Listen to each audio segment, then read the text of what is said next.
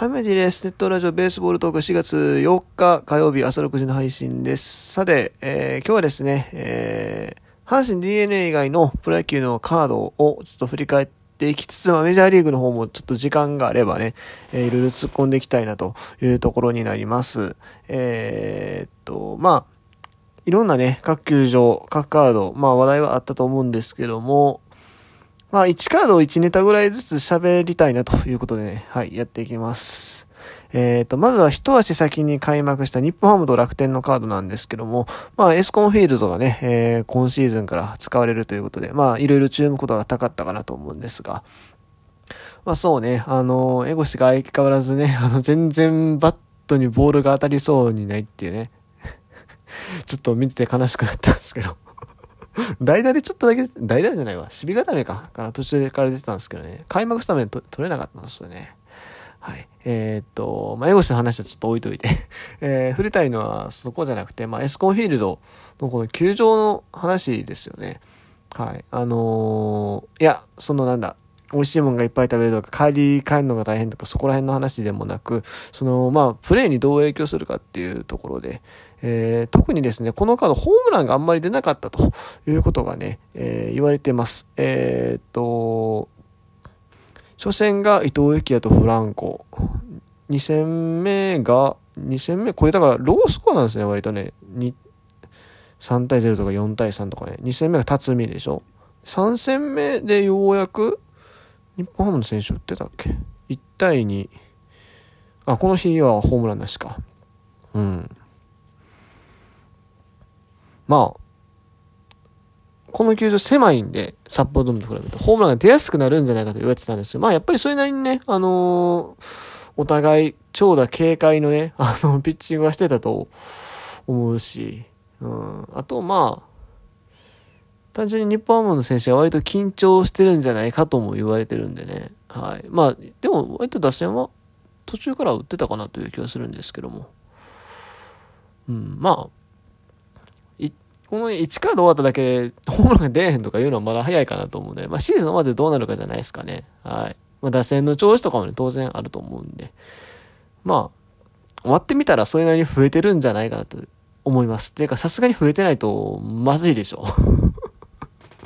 ね、日本もこう若い選手がいっぱいいるチームでね、長距離砲候補って言われてる選手もね、まあ万波、清宮、野村と。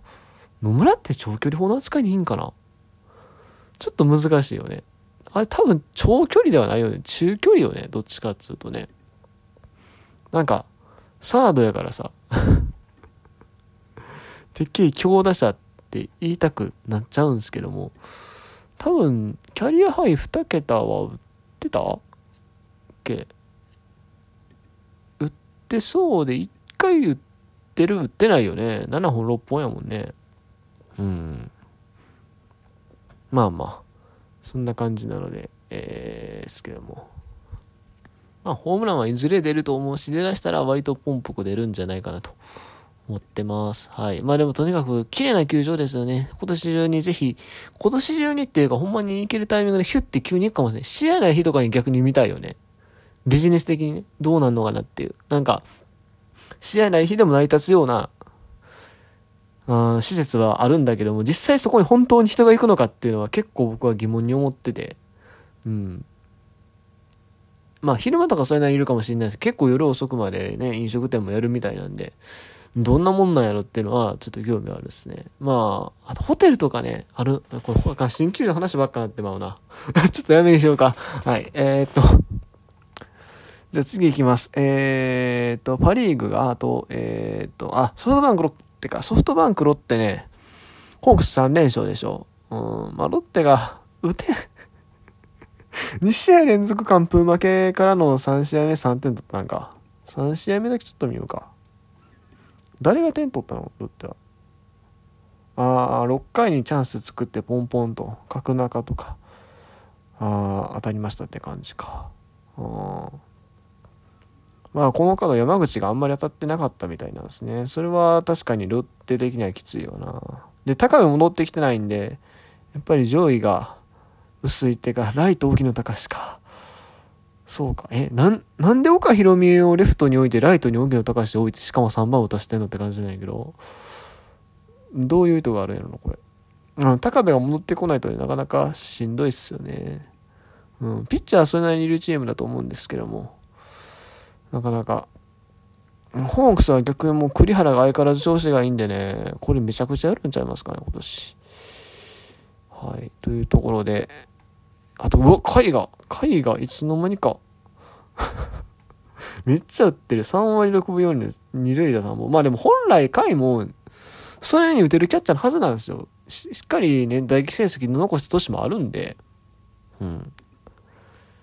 本来はそれぐらい、それ、まあさすがにそんな3、3割 とか無理。無理って言ったら失礼やな。難しいと思うんですけど、でも、2割5分10本ぐらいは全然打てる力のあるキャッチャーだと思うんでね。うん。まあ、そのとかな。あと、オスナのブーイングがすごかったですねっていうところ。はい。じゃあ次、えっ、ー、と、西武オリックスですね。ここは2勝1敗でオリックス勝ち越したんですけども、もうこれちょっと言いたいのは、増田ですよね。西武の。抑えの問題。まあ、初戦ね、誰もがね、えー、最後、増田が来るんだろうと。まあ、確かに、調子遅れてたけども、最後、オープン戦もしっかりね、あの、ゼロで抑えてたから、増田で来るんやろうなと思ったら、あの、ルーキードラフト4位の青山港投手をね、つぎ込んだ結果、ツーアウトまで持ってったんだけども、最後森に打たれるっていうのがあって、えー、まあいろいろ言われましたと。で、まあ実際次の試合、増田が、まあコンディション不良って話はあったんですけど、実際ちょっと打たれてて、で、えっ、ー、と、3試合目で青山が、えー、初セーブを上げるっていうところだったんですけども、うーん、あの、別に僕、青山君を下げる気は全くないし、全然それだけね、こう、ルーキーやから、あの、守護神を任されてるんだから、相当いいピッチャーなんだろうなと思うんだけども、でもやっぱり、増田投手への扱いがちょっと気になっちゃうんすよね。うん。いや、まあ、調子が良くないのは分かったと。うん。でも、うん、オープン戦最後抑えてたわけじゃないですか。うん。まあ、2試合ぐらいしか投げてないけどね、抑えてて、で、ファームでも打たれてませんと。言うんであれば、まあ、よほどその日にどっかものすごく状態が悪いっていうのでなければ、やっぱり、投げさすべきやったんちゃう？んで。いや、それ打たれません。それ、それやってたら打たれませんでしたっていう気は全くないんですけども。でも、増田投手ってもう、ライオンズで長いことやって FA も取って、で残留してですよ。で、今通算175やったかな、セーブ数が。まで来てると。まあ年齢的にちょっと微妙ではあるけど、250セーブもね、見えてくる。まあ、難しいけども、でも25セーブ3年、プラスアルファちょっとぐらいやったらいけるわけだから、あの、まあ、いけるかどうかは割と微妙だけども、でも、それを狙える、ね、投手じゃないですか。そのクラスの投手を、まあ簡単に、こう、ね、抑えの座からあっさり下ろしちゃうっていうのはちょっと、どうなんかなって思っちゃうんよね。うん。いや、まあ、勝つために、それはもちろんいいピッチャーを置きたいっていうのはわかるんだけれども、でも、あれだけの選手だったら、仮に調子が悪くてもとりあえずは、生かすべきやったんちゃうのっていう気はする。うん。いや、もうどうしても大学置きたいんだったら、まあ、本来の場合はタイ、まあ去年までタイラーがやってたと思うんですけど、まあ今年だったら水上とかね、そのクラスの、まあ、中継ぎで実績のある選手を一旦置くっていう方が正解っていうか、いや、まあ別に松井監督のあの発言では、まあ、増田投手と青山投手のこう併用みたいな話はあるんだけれども、実際それってでも併用にならん気がするんよね。多分、その急に新しく出てきた若い方にシフトしていく感じになる気はするんよな。うん。もうちょっと増田投手を丁寧に扱ってもよかったんじゃないかなっていう。まあ、よ、よく、次の試合打たれてるから何とも言えんけども。うん。まあ、でもな モチベーションの時に、いやまあそんなクラスの選手じゃないとは思うんですけども。いや、でも、やっぱり、えって感じはあると思うよな。これもうど素人の考えですけどね。はい。それはちょっと、もやもやってしましたね。じゃあ次、えっ、ー、と、セリーグ見ましょうか。巨人と中、巨人と中日もね、これね、小笠原慎之介がね、145球投げてね、物議を醸してましたがね。うん。開幕からなぜあれだけ投げさせるのかとね。去年、柳が最初割といい感じで球数もボンボン放らせてたら、割と前半戦の早い段階で、ちょっと崩れることが多くなって、ね。そっから、変わらんかったんやなっていう ね、感じが正直したんですけども。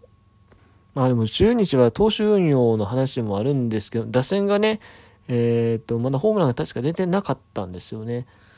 まあチームの成績っていう意味で言うとそっちの方が心配かな。うん。ジャイアンツもジャイアンツでちょっと体勢が若干不安だったりして鍵谷がセーブを上げた日もあったりしましたが、まあでも結局戻ってきたんでね、な多分大丈夫なんでしょうと。そしてヤクルト広島ですよ。えー、っと、まあ、王者ヤクルトが3連勝したわけですけども。うーん、まあ、広島もこれ完封2試合。完封負け？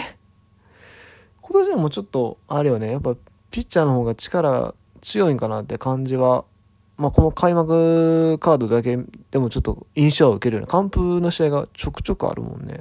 うんまあでもカープファンからするとやっぱあの3戦目は悔やめ悔やみきれんやろね。あの野間選手のね。野間もね、FA まで取ってね、もう、中堅というかベテラン、まあベテランってことじゃないけど中堅の年だからね。